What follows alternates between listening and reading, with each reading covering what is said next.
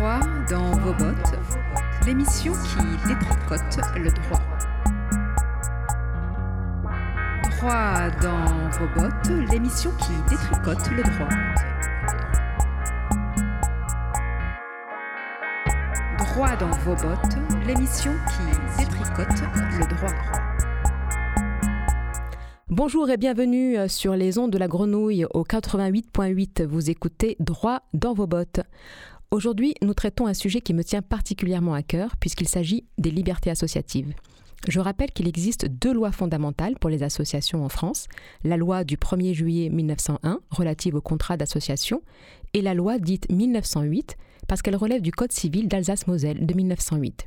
Il existe aussi les associations dites 1905, qui sont des associations cultuelles et qui ont encore un régime particulier.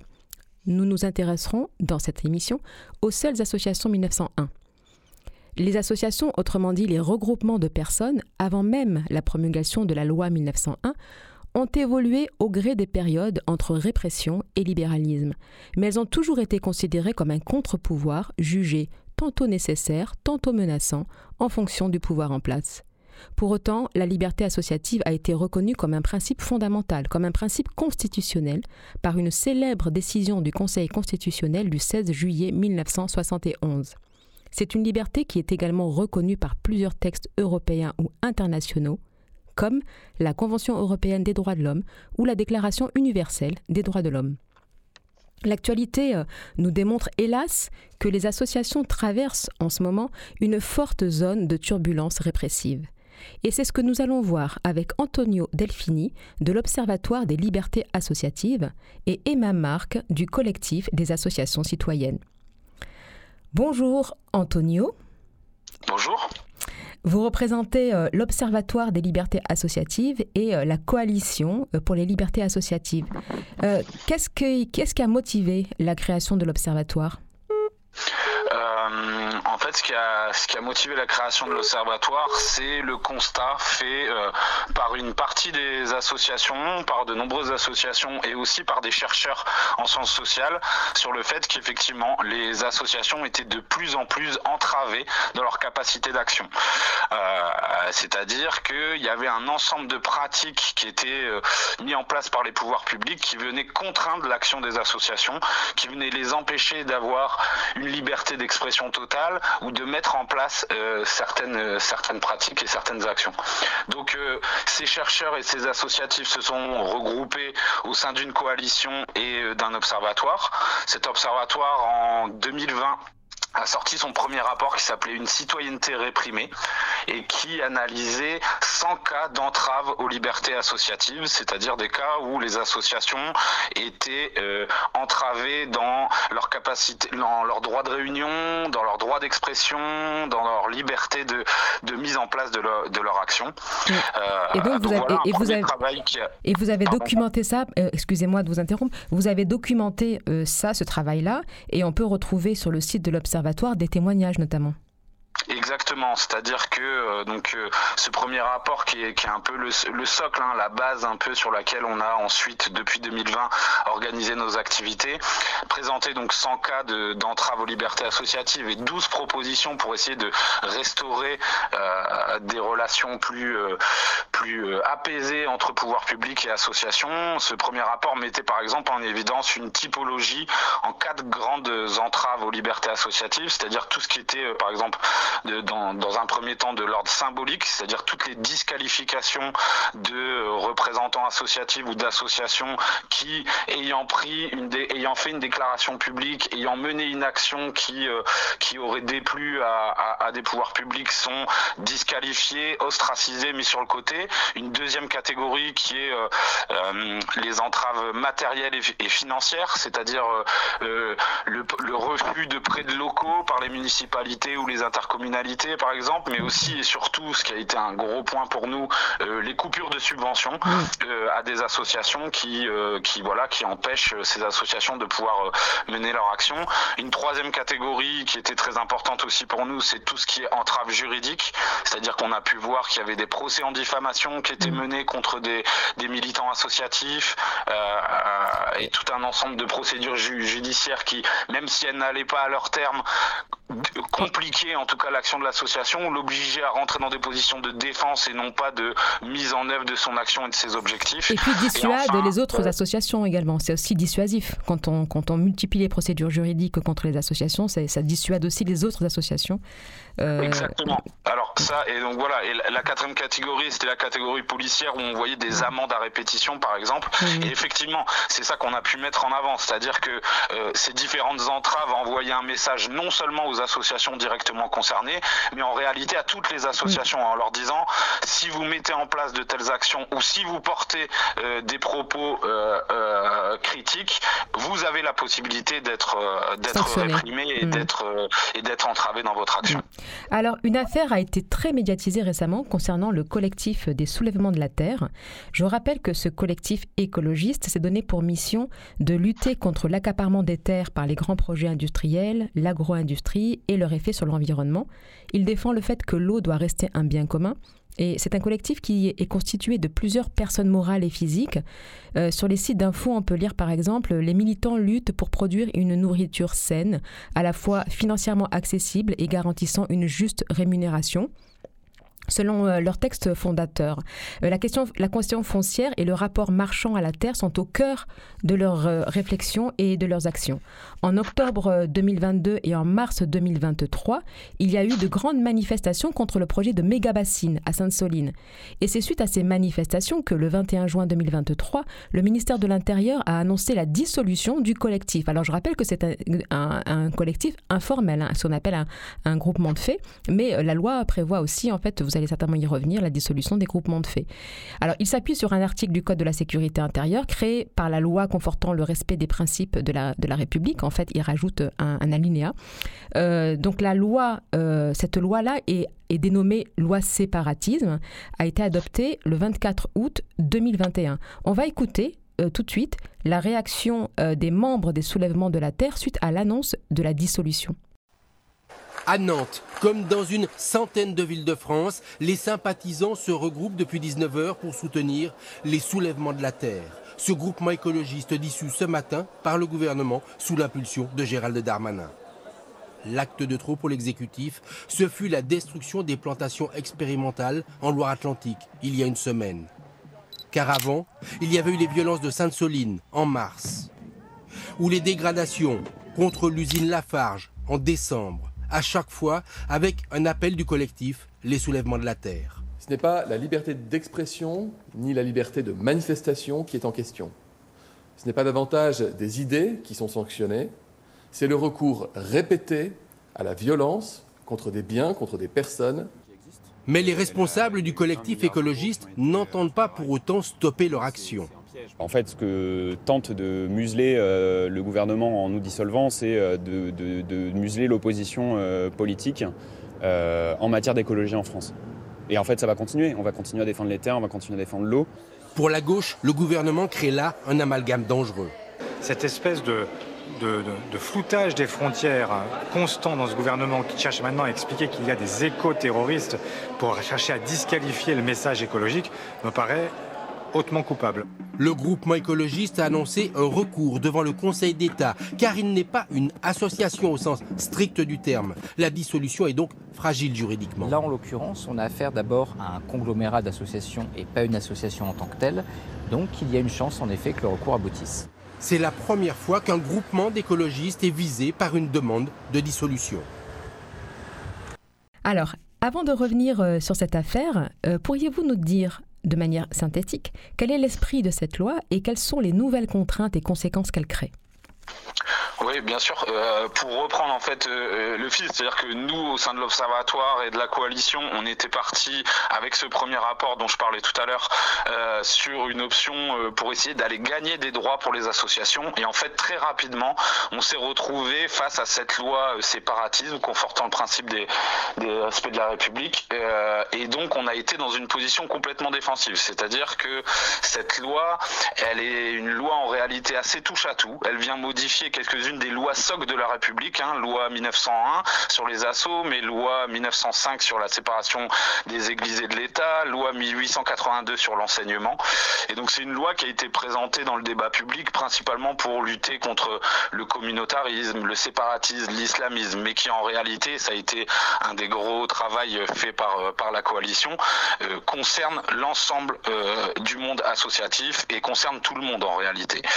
Euh, donc voilà, sur le volet associatif, ce qu'on a vu assez rapidement se mettre en place, c'est au moins deux principaux outils.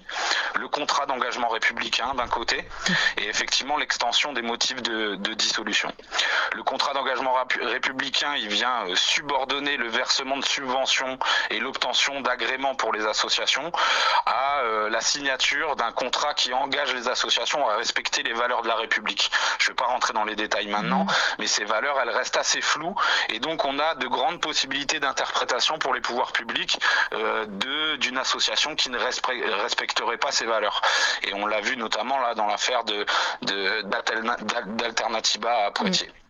Mais donc moi peut-être euh, euh, s'arrêter quelques instants en fait sur euh, sur ce que veut dire l'extension de ces motifs de dissolution. Et en fait c'est quelque chose d'assez grave dont il faut vraiment se, rendre compte parce que en réalité c'est l'outil le plus fort avec lequel l'État peut intervenir sur les associations. C'est qu'il a la capacité, le pouvoir a la capacité de faire disparaître ou en tout cas de rendre beaucoup plus difficile des oppositions, des mouvements sociaux.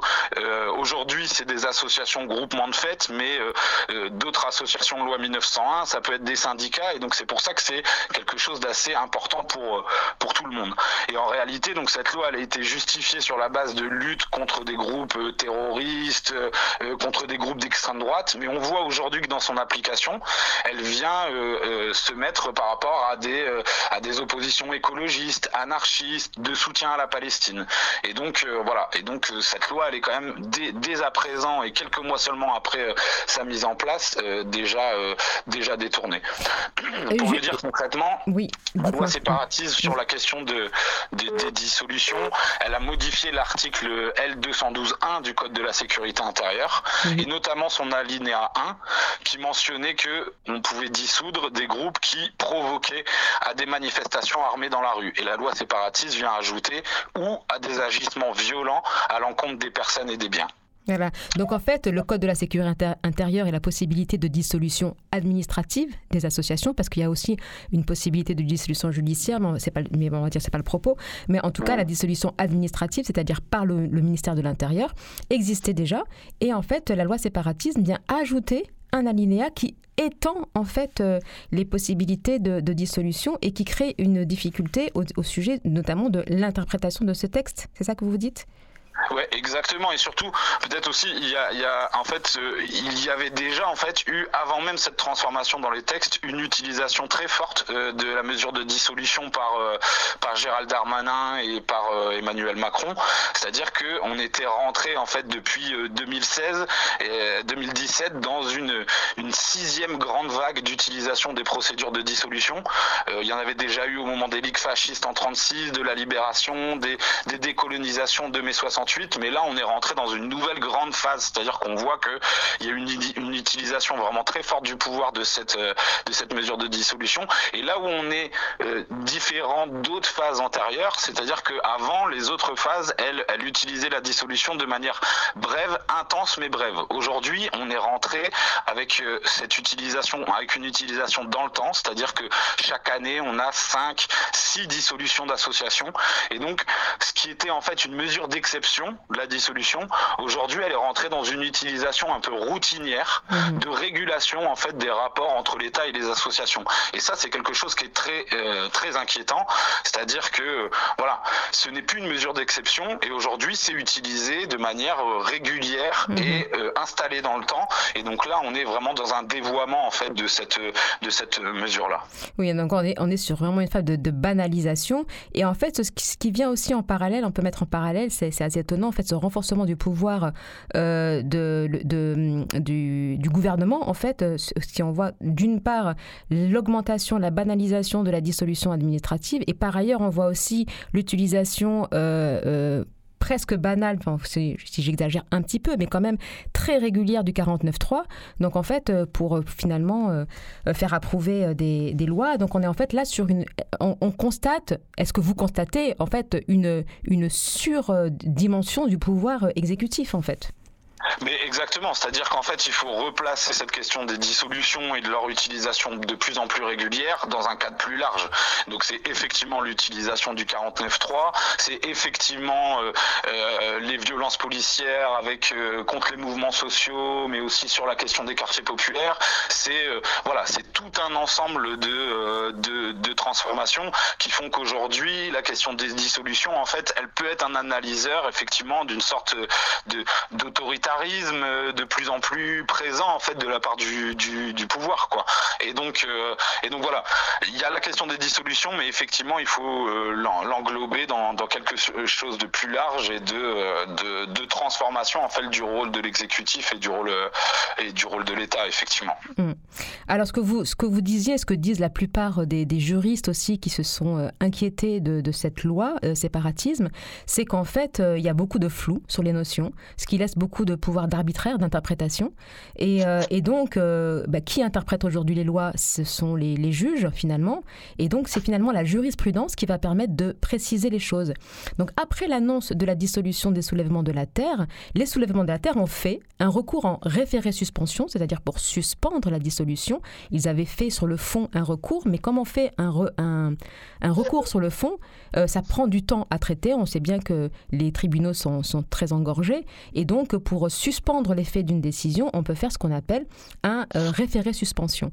Donc c'est ce qu'on fait, les soulèvements de la Terre, et il y a eu une première décision du Conseil d'État qui suspend la dissolution jusqu'au jugement sur le fond qui a eu lieu là très récemment, le 9 novembre 2023. Est-ce que vous pouvez nous rappeler quelle est la décision qui a été prise, donc le 9 novembre 2023, et sur quoi s'est fondé le Conseil d'État pour prendre sa décision? Ouais, bien sûr. Bon, alors je, je, veux juste préciser que moi je je suis pas juriste et que euh, en fait on lance avec l'Observatoire des libertés associatives un groupe de travail composé de chercheurs un peu spécialisés sur ces questions-là et que on aura de toute façon des développements euh, euh, à venir qui seront beaucoup plus précis que ce que je pourrais dire.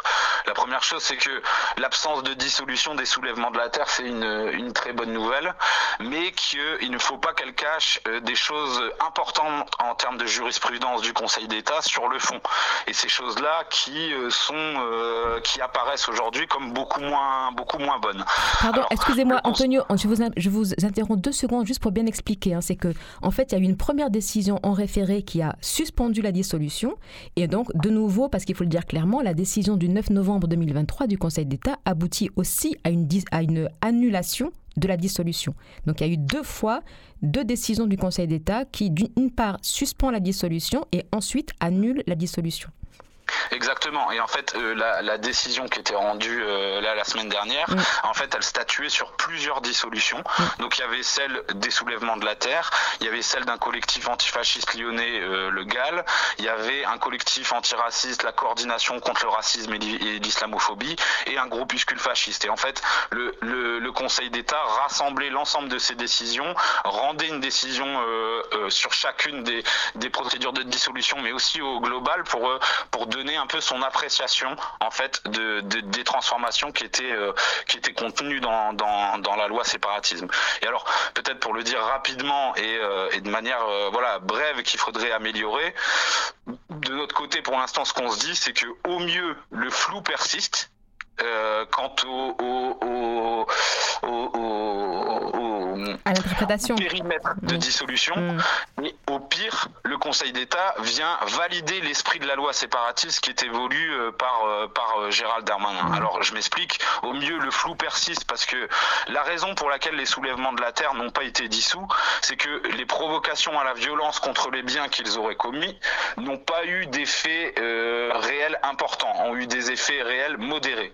Sauf que dans l'autre procédure de dissolution, celle du GAL, mm. on ne parle en aucun cas des effets qu'ont pu avoir les provocations euh, euh, qu'aurait réalisé ce mm. groupe-là. Donc dans un cas, on mentionne des effets dans le réel mm. de, qui, auraient, qui auraient été entraînés par euh, les provocations, dans l'autre non. Mhm. Alors, on peut se demander, on peut se demander pourquoi.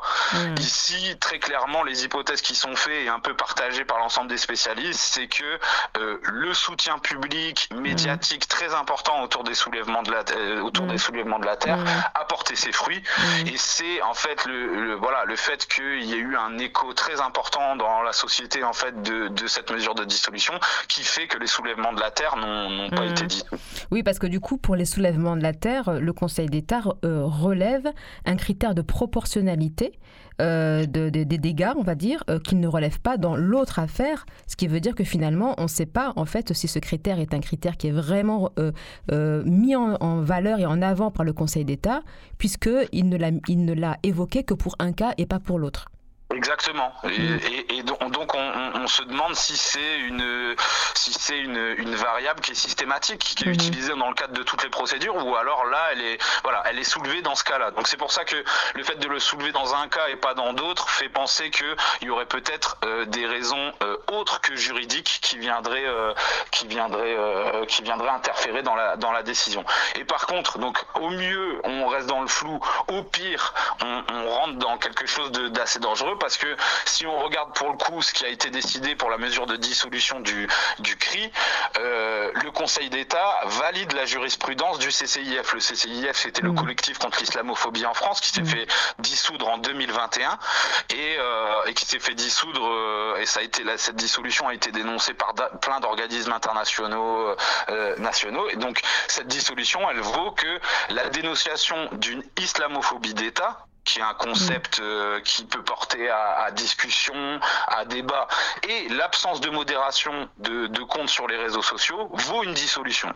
Et donc là, en fait, avec cette, euh, avec cette, euh, cette décision du Conseil d'État, on vient valider et la dissolution du, euh, du collectif de, de, résistance au racisme et à l'islamophobie et celle du CCIF qui était une décision qui était quand même très contestée euh, partout. Donc, euh, donc ici, en fait, on a l'esprit de la loi séparatisme voulu par Gérald Darmanin qui est entériné dans mmh. la, dans la jurisprudence. Et donc pour nous, il faut effectivement se réjouir de l'absence de dissolution des soulèvements de la Terre, mais de faire très attention à ce que cette décision d'ensemble pour ces quatre mesures de dissolution veut dire pour les mmh. associations euh, pour la suite. Oui, le motif reste, reste fragile.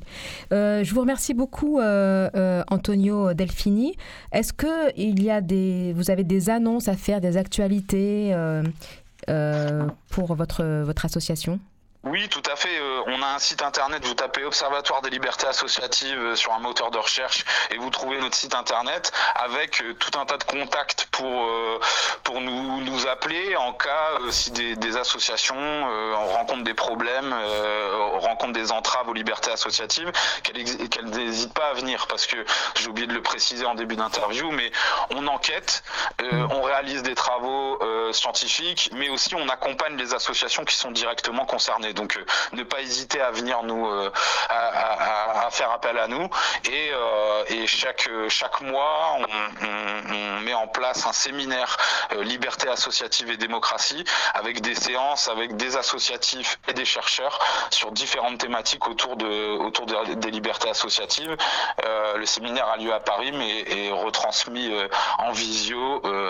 toutes les infos, toutes les informations sont sur notre site. Donc voilà, ne pas hésiter à venir nous contacter euh, euh, et, à venir nous rejoindre dans la dynamique. Merci Antonio. Donc le site de la coalition, ne pas hésiter euh, à aller visiter le site et si les associations, nombreuses on le sait, ont besoin de soutien, et eh bien ne pas hésiter à contacter la coalition. Merci beaucoup Antonio Delfini pour votre participation à l'émission et on va écouter maintenant un morceau tout à fait à propos puisque c'est The Association.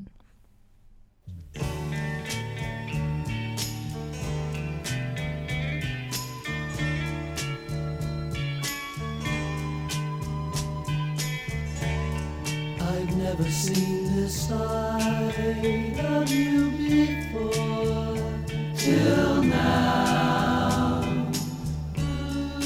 Never knew that you could feel this way till now.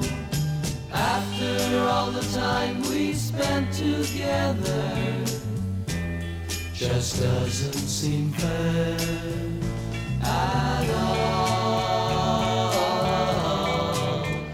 welfare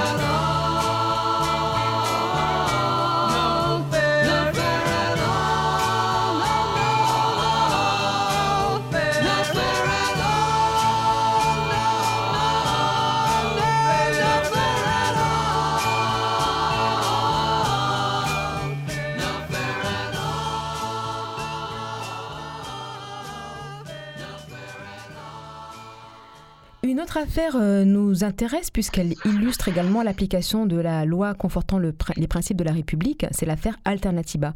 Et pour ça, je suis en ligne à présent avec euh, Emma Marc. Bonjour Emma, vous êtes stagiaire au sein du collectif des associations citoyennes. Oui, bonjour. Bonjour. Euh, donc, euh, je travaille aux côtés de Jean-Baptiste Jobard au sein du collectif des associations citoyennes qui luttent contre l'instrumentalisation et la réduction des associations à leur seule dimension marchande et cherchent à défendre leur contribution à l'intérêt général et donc à la construction d'une société à la fois solidaire, durable et participative. Dans le cadre de votre mission au sein du CAC, vous vous intéressez euh, actuellement particulièrement à l'affaire Alternatiba. Est-ce que vous pouvez nous, nous rappeler de quoi il s'agit? Oui, oui, tout à fait.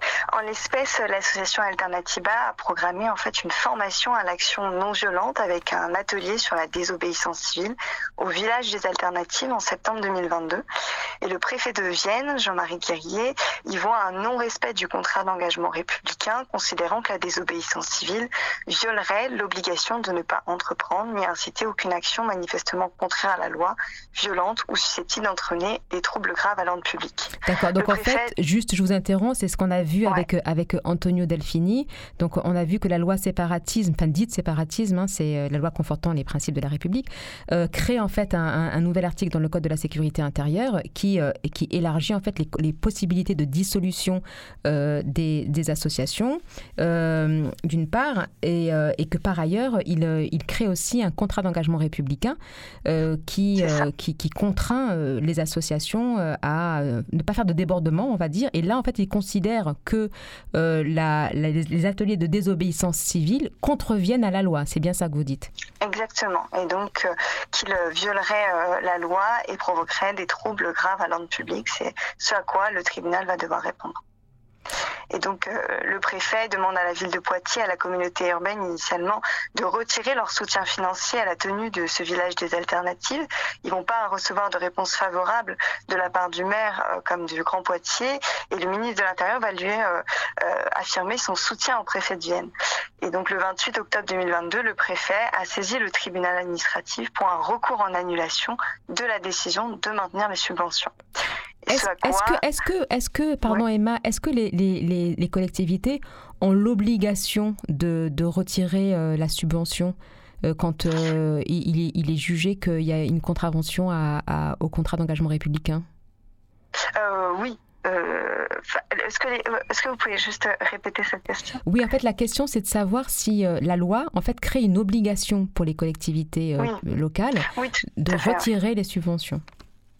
Euh, non, la, la co- les collectivités euh, euh, territoriales, elles ont euh, donc des, des, des droits Mhm. et elles, elles ont des, une liberté d'administration qui en fait leur permet de elles donc gérer leurs liens avec les associations. Elles choisissent les associations qu'elles veulent subventionner. Mm. Donc il faut bien avoir conscience qu'il y a cette liberté-là de, de la part des collectivités.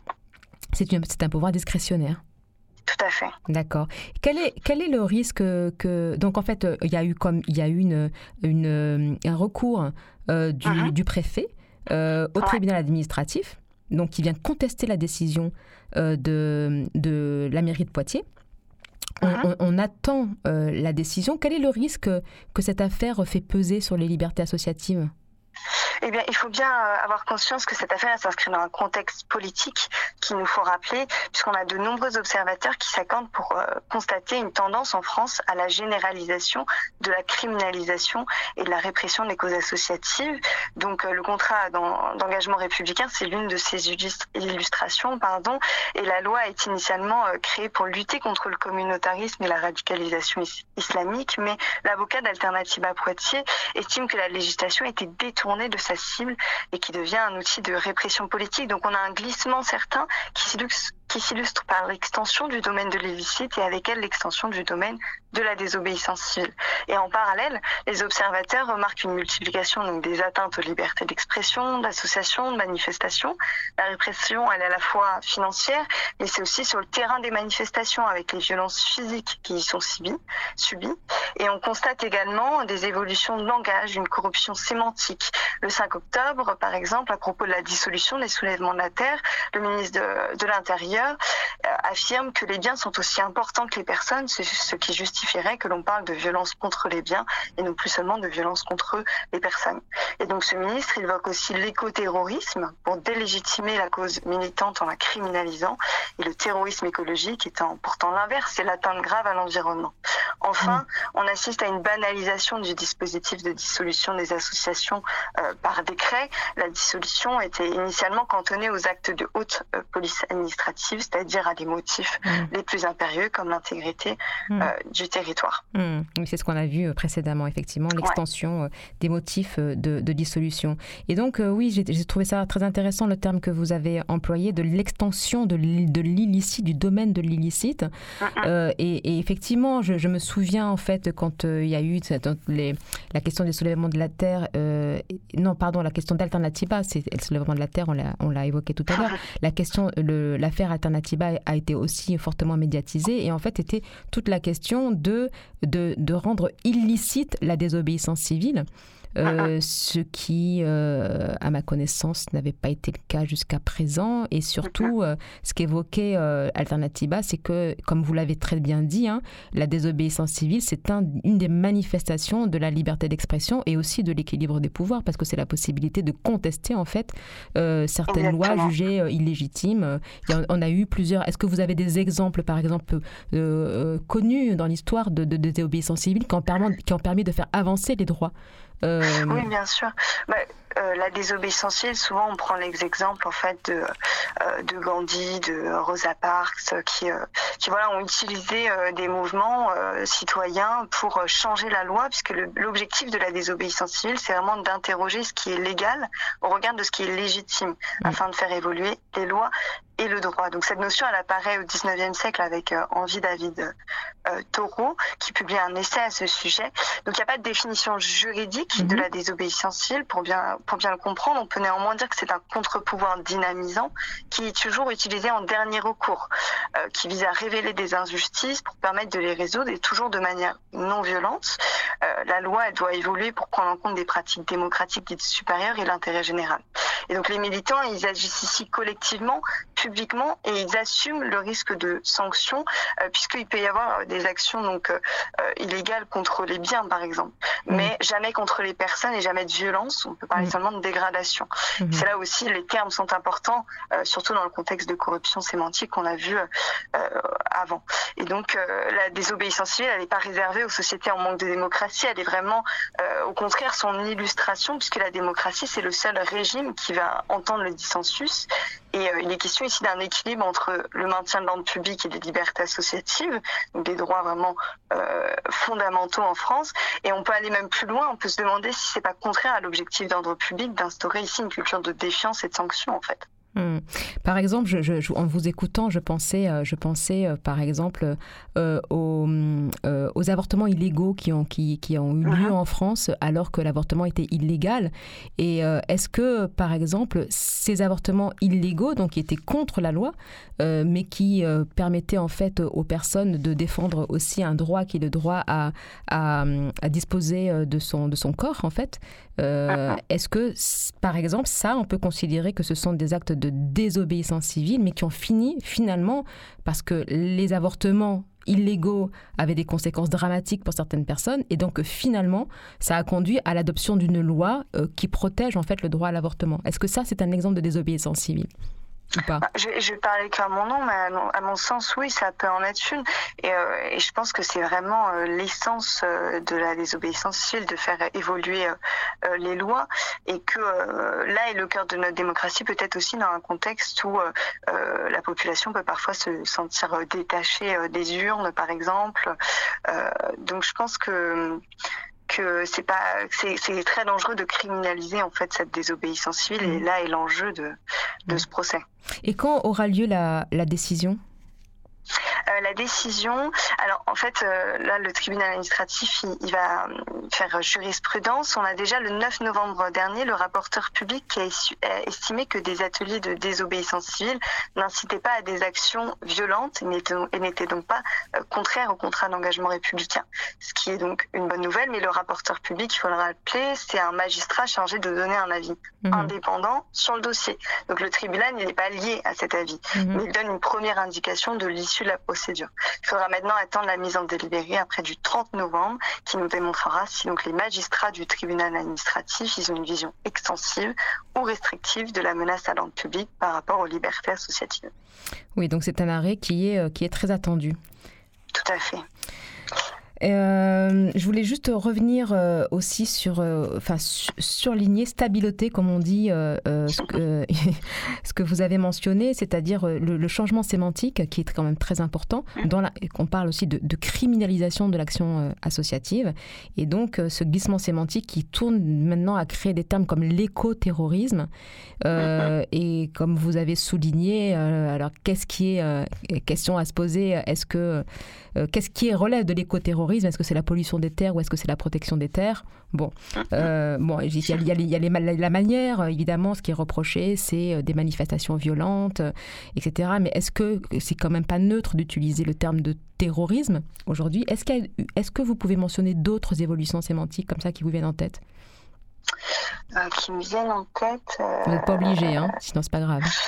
Euh, non, bah, c'est ça que j'ai beaucoup travaillé, mais par exemple, euh, là donc je travaille sur une note sur tout euh, ce procès, et, euh, et donc j'ai eu des discussions avec beaucoup de personnes, et donc en parallèle de cette évolution sémantique euh, donc, du côté du gouvernement qui est très inquiétante, il y a aussi euh, euh, toute cette question autour de la violence. Je sais par exemple les soulèvements, par, les soulèvements de la terre parlent de désarmement Mm. et pas de violence. Là aussi, il faut être vigilant puisque ça veut dire qu'en face euh, ça sous-entend qu'on a quelqu'un d'armé, donc où est la limite? Et puis en fait, toutes ces questions-là, ça pose euh, derrière la question de la, légitimi- la légitimité en fait de la violence euh, pour faire évoluer le droit. Donc ça, c'est des questions qui euh, qui donc sortent du champ de la désobéissance civile, qui, je le rappelle, non violente, Mm. euh, mais qui sont des questions en fait brûlantes dans l'actualité. Merci. Euh, Emma, qu'y a-t-il de, de commun euh, finalement entre, entre ces deux affaires, l'affaire euh, des soulèvements de la Terre euh, et l'affaire Alternatiba? Eh bien, euh, à travers ces deux affaires, on attend ici du juge administratif qui vienne éclaircir les contours de la loi séparatisme. Et les besoins d'éclaircissement sont nombreux euh, face à une loi qui manque euh, dans sa rédaction de clarté, Mhm. notamment les notions de laïcité, de civisme, de valeurs de la République qui font les engagements du contrat, euh, ne sont pas définis. Mhm. Et on a une grande place qui est laissée aussi à l'interprétation, ce qui concerne la constitution d'un trouble grave à l'ordre public, qui est une notion fondamentale, on a dit en droit français, mais dont la définition varie un peu au gré des politiques et des besoins. Et la définition du contenu du contrat, finalement, elle vient méconnaître le principe de l'égalité des délits, des, des délits et des peines, puisqu'elle ne répond pas à l'exigence de clarté et de prévisibilité attendue pour une norme. Et donc, en voulant protéger l'ordre public, ici, c'est l'ordre juridique interne qui peut être mis en danger par la loi de 2021.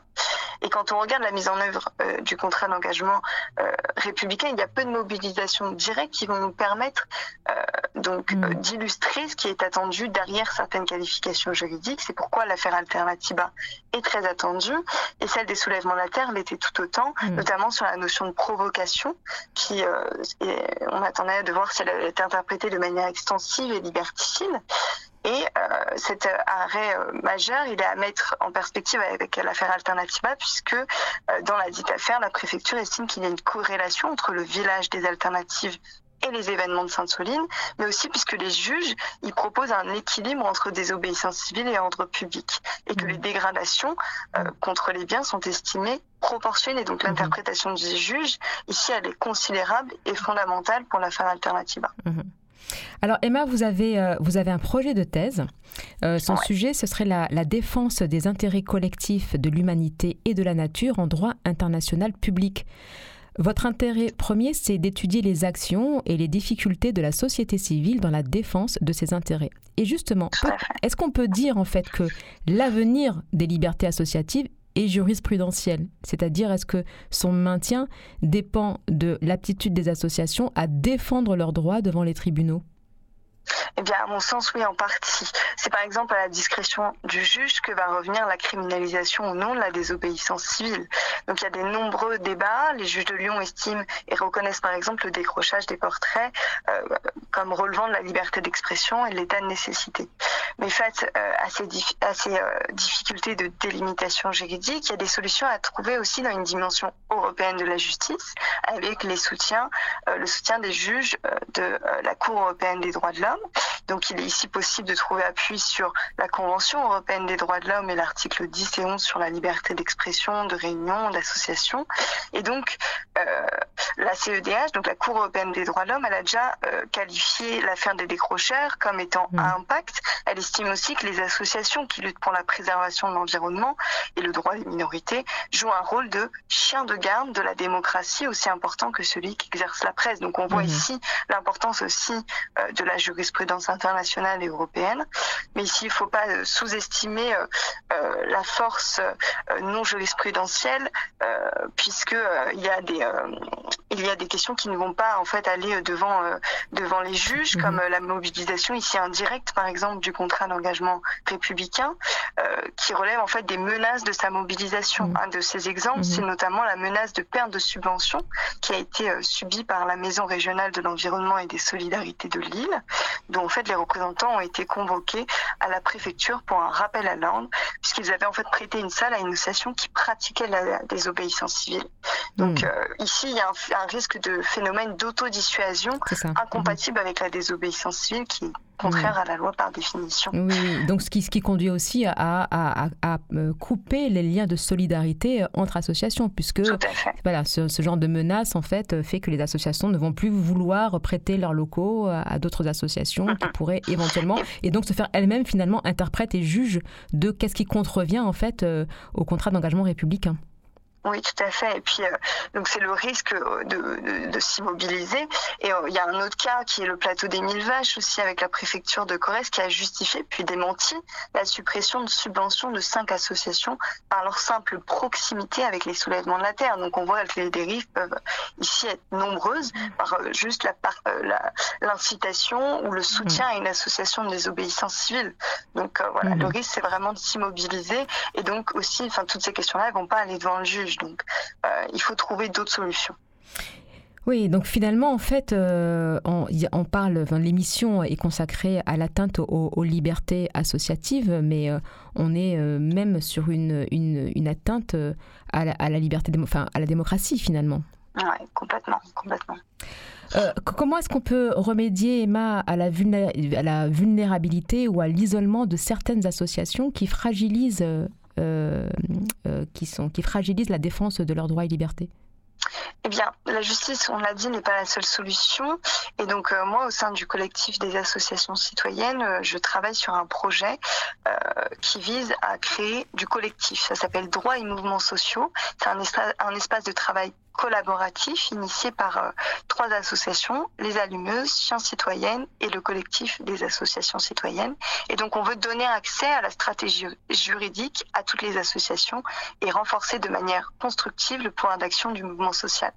Donc, on on l'a vu dans, dans les enjeux environnementaux, on a des nouveaux acteurs qui vont émerger et parmi eux, euh, les associations qui peuvent se saisir de la justice pour faire évoluer la jurisprudence et l'interprétation des lois. Et aussi, donc, responsabiliser les principaux responsables de la dégradation accélérée du vivant. Et donc, les associations, elles se multiplient. Néanmoins, l'urgence, elle n'est pas donc d'en rajouter, mais de s'allier et de permettre une collaboration interorganisme pour gagner en rapport de force et faire poids, et faire poids pardon, contre les lobbies économiques super puissants. Et puis ce, ce partage, il sert aussi à informer les autres collectifs qui voudraient utiliser la stratégie juridique sur ces risques, ses impacts, leur fournir des outils, des ressources pour s'autonomiser. Et l'enjeu est ici de démocratiser le droit par des systèmes en fait d'éducation populaire. Donc on est encore au stade de la préfiguration du projet. On veut réunir les acteurs de la société, on fait des essais euh, sur euh, de travail en réseau, on construit des groupes de travail, notre future gouvernance.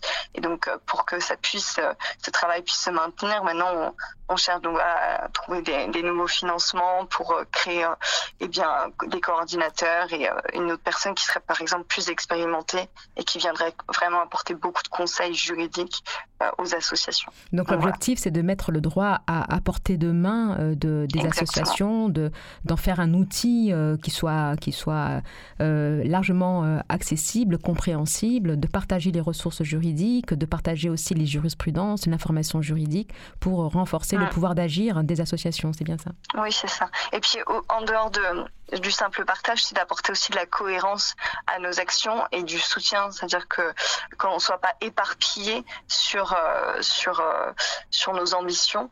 Et donc, euh, c'est là où tout le collectif, euh, l'aspect collectif entre les associations, euh, à mon sens, ça doit euh, prendre euh, de l'ampleur. Hmm.